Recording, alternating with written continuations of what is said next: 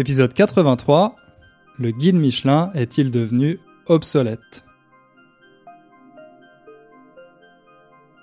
Salut à toutes et à tous, je suis ravi de vous retrouver après ma désormais célèbre pause estivale, cette petite pause que je fais en été pour me reposer, recharger les batteries et revenir en septembre plus motivé que jamais. Donc voilà, on est en septembre et je reviens avec ce nouvel épisode. J'espère que vous aussi, vous avez pu euh, vous reposer un peu, peut-être partir en vacances quelque part, visiter un nouveau pays, euh, des choses intéressantes. C'est vrai qu'avec le contexte actuel, avec le Covid-19, c'était peut-être pas le meilleur moment pour voyager, et euh, vous savez aussi, après avoir écouté euh, le dernier épisode, que moi j'avais quelques doutes par rapport à mes vacances, par rapport à ma décision de prendre l'avion pour aller euh, en Italie. Mais voilà, finalement, la culpabilité ne l'a pas emporté, la culpabilité n'a pas gagné, et j'ai décidé d'aller en Italie comme je l'avais prévu. Normalement, je ne suis pas malade, en tout cas, j'ai pas de symptômes et ma copine non plus. Donc voilà, tout va bien. On a passé des super vacances en Italie. Euh, c'était la première fois qu'on y allait.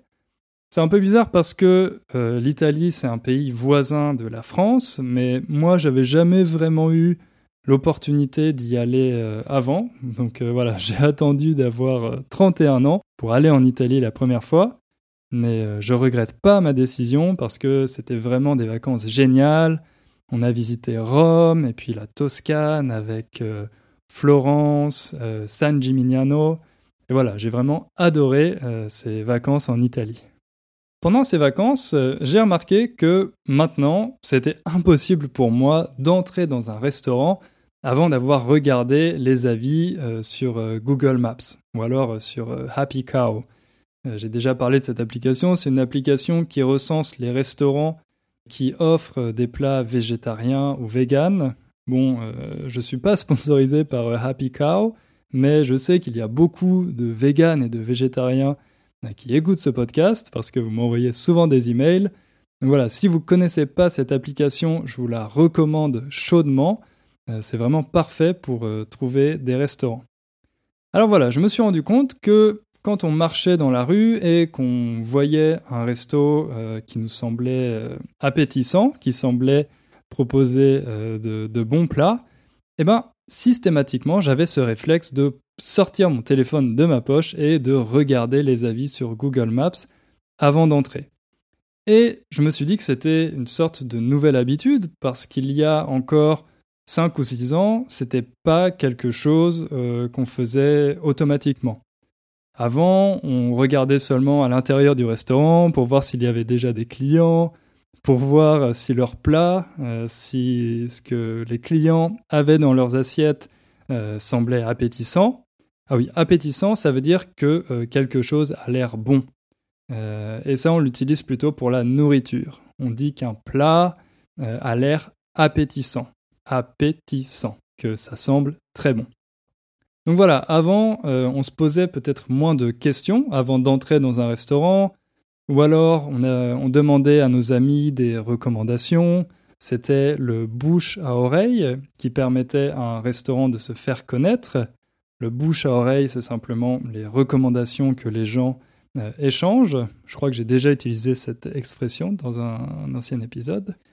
Bref, un restaurant pouvait se faire connaître grâce au bouche à oreille ou en France grâce à un petit guide très important, le guide Michelin, qu'on appelle aussi parfois le guide rouge, tout simplement parce que euh, sa couverture est de couleur rouge.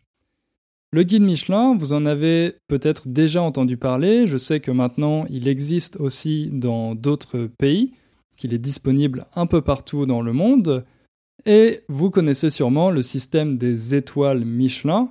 Euh, donc les bons restaurants obtiennent des étoiles. C'est une sorte de récompense, un peu comme pour les hôtels. Donc il y a les restaurants avec une étoile Michelin, deux étoiles Michelin ou trois étoiles Michelin. Euh, c'est le nombre d'étoiles maximum. J'ai un couple d'amis qui euh, adorent se faire plaisir en allant parfois dans des restaurants étoilés, des restaurants recommandés par le guide Michelin. Mais moi, c'est pas vraiment mon truc. Pour moi, le guide Michelin, c'est un guide un peu poussiéreux.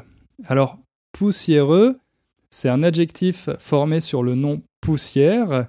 La poussière, ce sont ces petites particules qui se déposent par exemple sur les meubles chez vous quand vous ne faites pas le ménage pendant un certain temps. Il y a des petites euh, particules blanches qui se déposent sur les meubles. Donc ça c'est la poussière et on peut dire qu'un meuble est poussiéreux quand il y a beaucoup de poussière dessus. Par extension, on dit que quelque chose est poussiéreux pour dire que c'est un peu ancien, que c'est démodé. C'est plutôt euh, un adjectif négatif. Pour moi, le guide Michelin, c'était un peu quelque chose du passé, quelque chose de poussiéreux. Mais voilà, ça c'est seulement mon avis personnel, il n'est pas forcément représentatif de l'ensemble des Français. D'ailleurs, aujourd'hui encore, Michelin est une référence en France. Alors, je me suis demandé comment ce guide est devenu la référence en France en matière de gastronomie et pourquoi aujourd'hui sa légitimité est remise en question à la fois par une partie des Français, en particulier les jeunes, et puis aussi par certains chefs qui aujourd'hui critiquent le système de notation du guide Michelin et ne reconnaissent plus sa légitimité.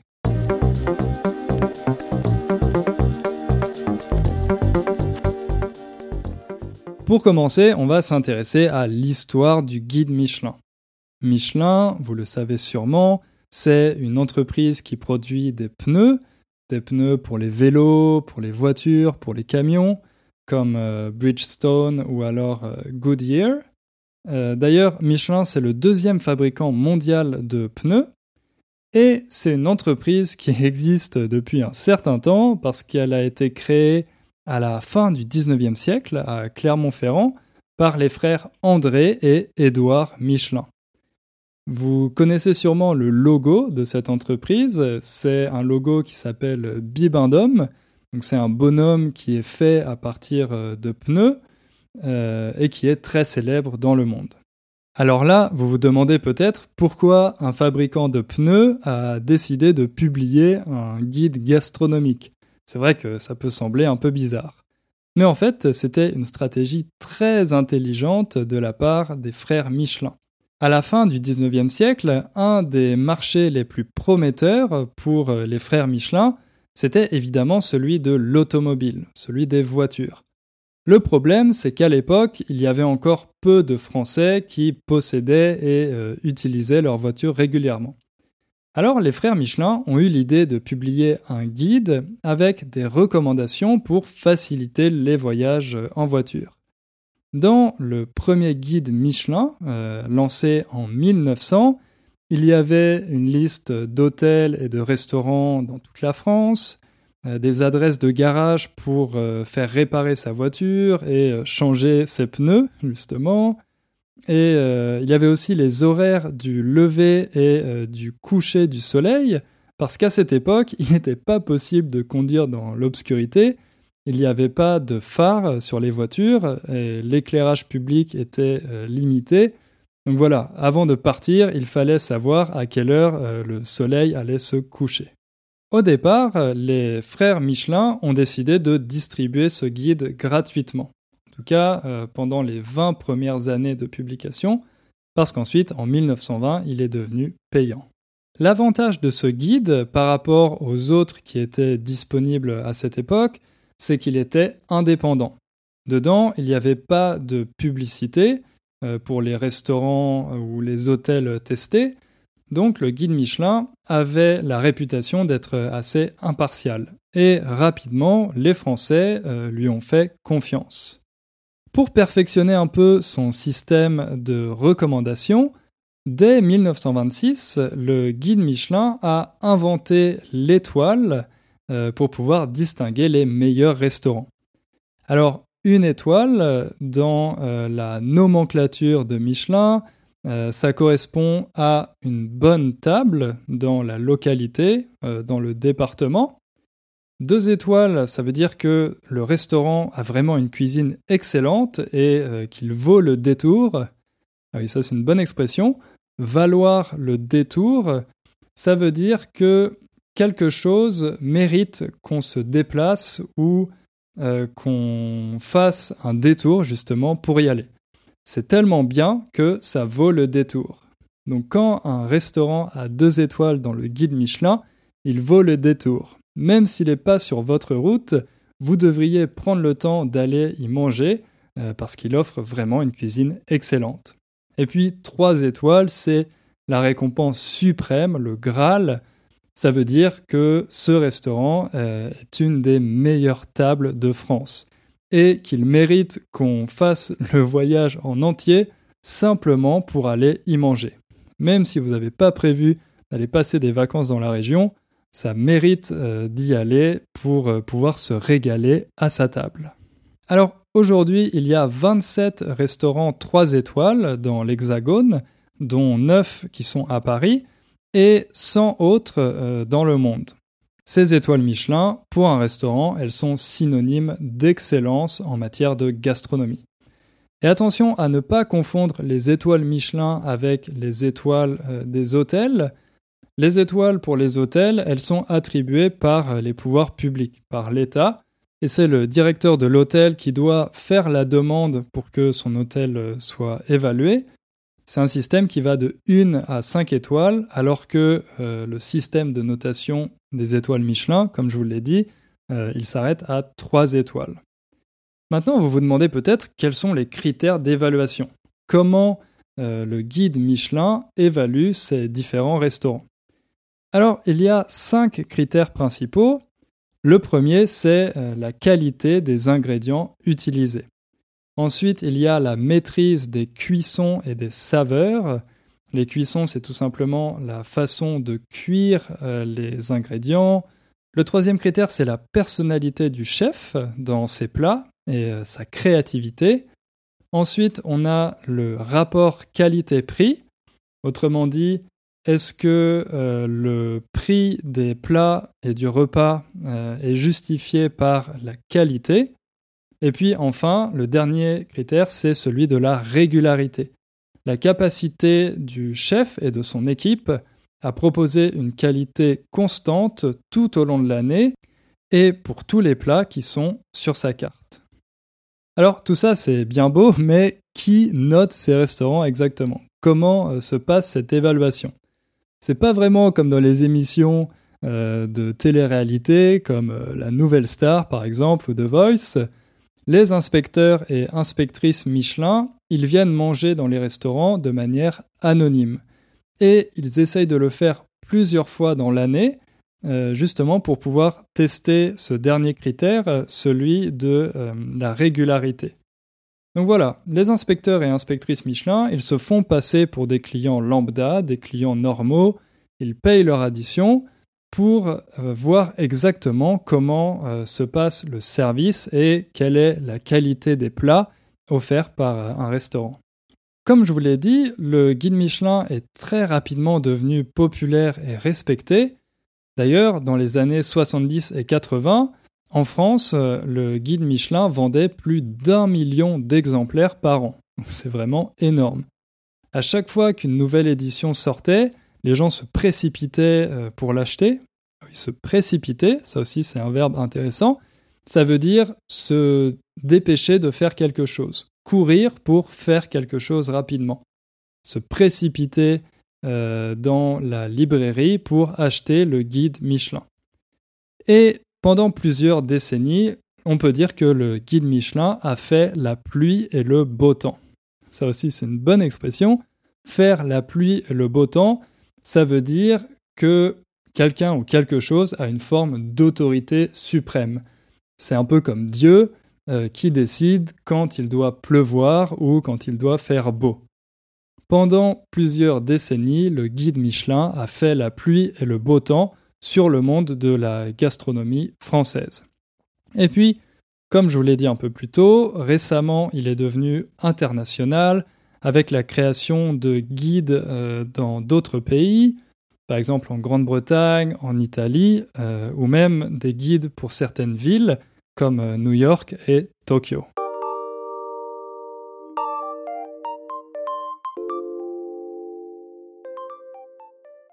Oui mais voilà, depuis le début des années 2000, la situation est devenue un peu plus compliquée pour le guide Michelin. Pour comprendre ça, il faut savoir que dans le guide, seuls 20% des restaurants sont étoilés. Tous les autres sont mentionnés, mais euh, ils n'ont pas d'étoiles. Ces étoiles, elles sont attribuées pour seulement un an. Chaque année, les restaurants sont à nouveau évalués par les experts euh, du guide Michelin pour savoir s'ils vont gagner une nouvelle étoile, en perdre une ou euh, conserver les étoiles qu'ils ont. Et ça, c'est vraiment un enjeu stratégique pour ces restaurants. Parce qu'une étoile en plus, ça peut représenter jusqu'à 15 ou 20% de chiffre d'affaires supplémentaire pour le restaurant. Tout simplement parce qu'avoir une étoile ou plusieurs étoiles au guide Michelin, ça nous ramène plus de clients et euh, ça permet aussi au restaurant d'augmenter ses prix. Le problème, c'est que ça implique aussi de faire des investissements assez conséquents. Les clients qui viennent dans un restaurant avec une, deux ou trois étoiles Michelin, ce sont des, clients très exigeants, qui ont euh, des attentes élevées. Ils recherchent une cuisine sophistiquée et euh, un certain luxe dans le restaurant, donc le chef n'a pas le droit à l'erreur. Tout doit être parfait chaque jour, car euh, les chefs ne savent jamais quand un inspecteur du guide Michelin va venir faire une visite, et si l'inspecteur vient un jour où euh, l'équipe, la brigade comme on l'appelle, a raté un plat, eh ben ça peut faire perdre une étoile euh, au restaurant. Et ça, ça a vraiment des conséquences très négatives. Pour vous donner une idée des sommes que ces investissements représentent, j'ai lu dans un article qu'un restaurant avec une étoile au guide Michelin a en moyenne un capital de 400 000 euros et un restaurant avec trois étoiles a un capital d'1,4 million d'euros. Donc voilà, c'est vraiment des sommes conséquentes et si un restaurant perd une étoile d'une année à l'autre, eh bien, euh, il va perdre une partie de sa clientèle. Donc ça peut vraiment avoir des conséquences financières très graves. Surtout pour ces restaurants 3 étoiles, ces restaurants avec une clientèle exigeante euh, et qui peut être aussi assez volatile, qui n'est pas toujours très fidèle. Dans les médias, il y a régulièrement des articles sur des restaurants euh, dont les comptes sont passés dans le rouge, autrement dit, euh, qui ont réalisé des déficits, des pertes, l'année où ils ont perdu une de leurs étoiles au guide Michelin. D'ailleurs, récemment, il y a eu une grande polémique avec un chef euh, français très connu, très médiatique, qui s'appelle Marc Vera. Euh, on peut le reconnaître facilement parce qu'il porte toujours un chapeau savoyard, un chapeau de sa région, la Savoie. Alors, Marc Vera, il a attaqué en justice le guide Michelin l'année dernière, en 2019, quand il a perdu sa troisième étoile. En fait, les experts qui ont visité son restaurant lui ont reproché d'avoir utilisé du cheddar dans un plat, euh, alors que ce plat devait contenir du reblochon et du beaufort, euh, deux fromages de la région savoyarde. Pour Marc Vera, cette critique, ça a été une véritable insulte euh, pour lui et pour tous ses cuisiniers, parce que c'est un chef qui est très fier des produits de sa région, alors, l'accuser d'avoir remplacé du reblochon par euh, du cheddar, pour lui, c'était à la fois un mensonge, mais aussi une insulte. D'ailleurs, il dit qu'il a fait une dépression de six mois euh, après ça. Marc Vera accuse les inspecteurs du guide Michelin de ne pas avoir mis les pieds dans son restaurant, d'avoir menti euh, sur les réévaluations, et c'est pour ça qu'il a attaqué le guide Michelin en justice. Mais il a perdu son procès. Et depuis, il demande au guide Michelin euh, de ne plus apparaître, euh, que son restaurant ne soit plus mentionné dans les pages du guide. Et il n'est pas le premier à faire ça parce qu'un an plus tôt, en 2018, il y a un autre chef, le chef Sébastien Brasse, euh, du restaurant Le Suquet à La Guillole, dans l'Aveyron, qui avait demandé lui aussi à ne plus apparaître dans le guide et donc à perdre ses trois étoiles. Euh, le Suquet, c'est un restaurant très réputé en France, c'est le père de Sébastien Brasse qui, qui l'a ouvert et qui a obtenu ces trois étoiles. Et pendant dix ans, Sébastien Brasse s'est battu lui aussi pour conserver ces étoiles. Mais à un moment, il a dit que pour lui, c'était trop de pression. C'était trop de pression, une pression permanente pour conserver chaque année ces trois étoiles. Donc, il a décidé euh, d'y renoncer. Il a demandé au guide Michelin de ne plus apparaître dans ses pages. Et pour lui, euh, c'est ce qu'il a appelé le prix de sa liberté. Le guide Michelin a respecté sa décision euh, en 2018, mais en 2019, ils ont remis le restaurant de Sébastien Brasse euh, dans le guide, contre sa volonté, avec seulement deux étoiles. Une petite sanction ici pour le chef. Depuis, il y a d'autres chefs qui ont suivi le pas. Ah, ça aussi, c'est une bonne expression. Suivre le pas. Le pas ici, c'est pas le pas de la négation, mais c'est le pas quand on marche. Vous savez, quand on marche, on fait des pas. C'est comme l'expression pas à pas, step by step. Suivre le pas, ça veut tout simplement dire suivre une tendance, euh, imiter quelqu'un, faire la même chose. Donc voilà, d'autres chefs ont suivi le pas euh, de Sébastien Brasse et euh, de Marc Vera, et ils ont décidé eux aussi de renoncer à leurs étoiles Michelin. Et puis la dernière grande polémique en date qui montre euh, cette opposition d'une partie des chefs euh, face au guide Michelin, c'est quand le guide Michelin, cette année, a décidé de retirer une étoile au restaurant euh, de Feu Paul Bocuse. Ah oui, quand une personne est décédée et qu'on la mentionne, on dit Feu avant. voilà, Feu Paul Bocuse, ça veut dire euh, Paul Bocuse, euh, ce chef français, ce célèbre chef français qui est décédé. Il est mort il y a deux ans. Et euh, vous connaissez peut-être son nom parce que c'était un véritable monument de la gastronomie française. Alors cette année, le restaurant de Paul Bocuse a perdu sa troisième étoile après l'avoir eu pendant plus de 50 ans. À ce moment-là, il y a de nombreux chefs qui se sont offusqués se sont offusqués de cette décision. Ils ont critiqué la volonté du guide Michelin de vouloir créer une polémique simplement pour relancer ses ventes. Mais la réaction du guide Michelin, ça a été de dire que euh, le restaurant de Feu Paul Bocuse n'était tout simplement plus aussi bon qu'avant et euh, que aujourd'hui personne ne peut se reposer sur ses lauriers.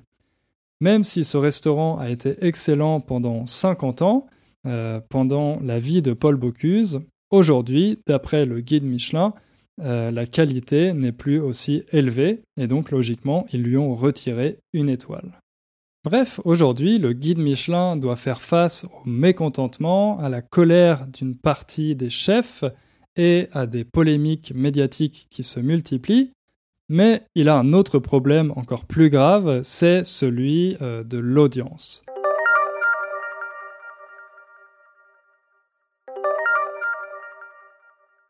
Comme je vous l'ai dit, le guide Michelin euh, existe depuis plus d'un siècle aujourd'hui, mais depuis le début des années 2000, euh, ses ventes sont en chute libre. Ah oui, être en chute libre, c'est comme si vous sautez d'un avion sans avoir de parachute, on peut dire que vous êtes en chute libre. Vous tombez et il n'y a rien pour euh, vous retenir, pour vous arrêter. Depuis le début des années 2000, les ventes du guide Michelin sont en chute libre, elles baissent drastiquement. Je vous ai dit un peu plus tôt que dans les années 70-80, euh, en France, il se vendait plus d'un million d'exemplaires du guide Michelin. Aujourd'hui, ce chiffre est tombé à moins de 50 000. Alors pourquoi les Français ont-ils arrêté d'acheter le guide Michelin? Un premier point, une première critique qui est faite au guide Michelin, c'est qu'il défend une vision élitiste de la restauration. Pour pouvoir manger dans un restaurant avec deux ou trois étoiles Michelin, il faut être prêt à dépenser plusieurs centaines d'euros. Donc c'est quelque chose qui est inaccessible au commun des mortels la plupart d'entre nous. Donc c'est une vision qui est à la fois élitiste, mais aussi assez conservatrice. La vision défendue par le guide Michelin et les restaurants qui sont récompensés, ce sont en général des restaurants qui servent euh, une cuisine qui correspond à l'idéal de la gastronomie française traditionnelle. J'ai déjà fait un épisode sur ce sujet, euh, c'était l'épisode 24, il y a plusieurs années, pour vous parler euh, de ce concept de gastronomie. Je ne vais pas me répéter ici, mais si vous n'avez pas écouté l'épisode, je vous encourage à le faire. Alors aujourd'hui, les jeunes, ils apprécient de moins en moins cette gastronomie française traditionnelle. Au contraire, ils préfèrent euh, les cuisines étrangères, les cuisines fusion, la bistronomie. Ça, la bistronomie, c'est un autre concept intéressant, mais j'en parlerai peut-être dans un autre épisode, ou alors euh, dans une vidéo YouTube, on verra. Bref, au lieu d'utiliser le guide Michelin, les jeunes euh, préfèrent regarder les recommandations du fooding. Le fooding, c'est un guide branché, un guide à la mode, qui a été lancé en 2000 et dans lequel on trouve des restaurants qui sont plus accessibles, plus innovants, qui sont plus en phase avec euh, les nouvelles tendances. Bref, le fooding, c'est un guide qui est plus apprécié par les jeunes que euh, le guide Michelin. Mais la plus grande menace pour le guide Michelin, aujourd'hui, ce sont bien entendu les sites qui recueillent des évaluations des clients, comme par exemple euh, TripAdvisor ou alors euh, Google Maps. Aujourd'hui, ces sites ont une très grande audience et en général, les gens regardent plus souvent les recommandations sur TripAdvisor ou sur Google Maps que dans le guide Michelin euh, quand ils veulent choisir un restaurant. En tout cas, ça dépend un peu de votre budget. Mais le guide Michelin n'a pas dit son dernier mot. Il faut savoir qu'en 2017, le guide Michelin a euh, acheté 40% du capital du fooding pour aider euh, le fooding à se développer à l'international et que le guide Michelin puisse rajeunir son image, puisse se donner une image un peu plus jeune, un peu plus branchée. Et cette année, ils ont fait euh, un partenariat avec TripAdvisor. Donc normalement, j'ai pas vérifié, mais euh, normalement il y a une nouvelle catégorie sur euh, le site de TripAdvisor. On peut regarder les restaurants étoilés Michelin et il est possible de réserver directement une table. Avec ce partenariat, le guide Michelin peut avoir une plus grande visibilité et ça lui permet de toucher une audience un peu plus large. Bref, on voit que le guide Michelin a besoin de se réinventer aujourd'hui pour survivre, mais on peut se demander si ces investissements et ces partenariats vont suffire à sauver le guide Michelin. De manière plus générale, aujourd'hui, on voit qu'il y a une opposition entre les critiques expertes et euh, les évaluations profanes. Les critiques expertes, ce sont par exemple celles des experts du guide Michelin qui vont évaluer les restaurants euh, chaque année, alors que les évaluations profanes, ce sont celles euh, publiées par des personnes comme vous et moi, des personnes qui ne sont pas des expertes, euh, sur les sites comme TripAdvisor ou Google Maps. Aujourd'hui, on peut dire qu'on est en train d'assister à un changement de paradigme. Une partie du public, et surtout les jeunes, préfèrent se fier à l'avis de leurs semblables. Se fier à euh, faire confiance à l'avis de leurs semblables, euh, des personnes qui sont comme eux. Ça, c'est une tendance qui est très visible sur YouTube. Les YouTubeurs, en général, ce ne sont pas des experts, ce sont des gens comme vous et moi, mais à force de faire des vidéos, euh, de dialoguer avec leur audience, ils gagnent une certaine légitimité et les spectateurs leur font confiance alors que d'un autre côté, il y a une remise en question de la légitimité des experts. Bon, c'est quelque chose qui est assez dangereux selon les domaines, euh, notamment quand une partie des gens remettent en cause la légitimité euh, des scientifiques, on a pu le voir avec euh, cette pandémie. Mais en ce qui concerne la gastronomie, je ne sais pas si c'est quelque chose de très grave. Finalement, on peut se demander si ces critiques profanes, ces avis publiés par des gens comme vous et moi, ne sont pas un système plus démocratique que celui des experts, euh, de l'arbitraire du guide Michelin et de ses experts.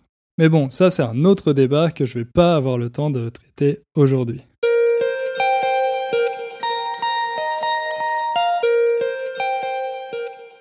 Voilà, on va s'arrêter là pour aujourd'hui. J'espère que cet épisode vous a plu. Comme d'habitude, je vous invite à partager vos impressions dans les commentaires. Dites-moi ce que vous avez pensé de cet épisode. Euh, si vous avez déjà eu la chance de manger dans un restaurant étoilé, euh, dites-moi ce que vous en avez pensé. Parlez-moi de cette expérience, ça m'intéresse. Et pour finir, je voulais vous dire que je vais rouvrir les inscriptions pour euh, mon cours avancé, Raconte ton histoire. Si c'est quelque chose qui vous intéresse, vous pouvez aller sur mon site innerfrench.com euh, et cliquer sur la page cours. Vous aurez quelques informations. Et ensuite, au moment de l'ouverture des inscriptions, là, il y aura toutes les informations détaillées. Et euh, si ça vous intéresse, ne vous inquiétez pas, j'enverrai un mail au moment de l'ouverture. Voilà, merci pour votre attention et on se retrouve très bientôt. Ciao